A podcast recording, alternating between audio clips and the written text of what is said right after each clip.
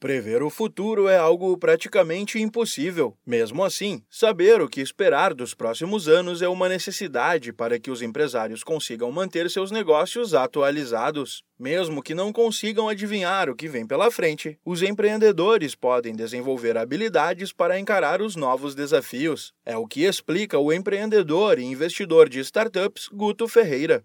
A gente não consegue prever o que vai ser a economia do futuro mas nós conseguimos prever as habilidades que nós precisamos trabalhar para tentar enfrentar melhor ou nos qualificarmos ou sermos mais adaptáveis a esse cenário tão agressivo que muda tantas vezes por conta do avanço tecnológico.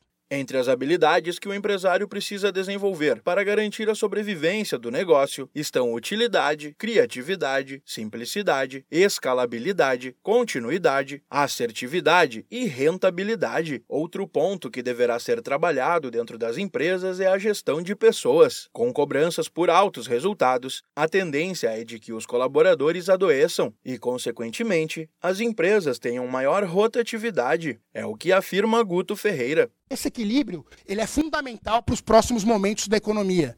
A gente não pode ser absolutamente doente por fazer resultado. A gente tem que entender também como as pessoas estão funcionando e a limitação do corpo, da parte física dessa nova sociedade. E é importante aqui dizer o seguinte: enquanto a sociedade moderna, essa nova sociedade, for focada em resultados baseados nas ciências exatas, os mais importantes vão ser as pessoas formadas nas ciências humanas. Porque a depressão vai aumentar, a ansiedade vai aumentar e vai precisar de muita gente para fazer esse time funcionar, porque ele vai falhar. A inovação não passa necessariamente pela tecnologia. Ela pode ser aplicada em outras áreas, como a gestão de pessoas, tanto na forma de motivação da equipe quanto na maneira como atende o cliente. O assunto esteve entre os temas debatidos na Semana Global do Empreendedorismo, promovida pelo Sebrae São Paulo. Entre os dias 25 e 29 de novembro, o evento reuniu palestrantes de diversas áreas para falar sobre o futuro do empreendedorismo no país e no mundo. Durante os cinco dias do evento, evento, diversas palestras foram transmitidas por meio das redes sociais do Sebrae São Paulo, no Facebook, Instagram e YouTube. O conteúdo segue disponível em todos os canais. Da Padrinho Conteúdo para a agência Sebrae de Notícias, Pedro Pereira.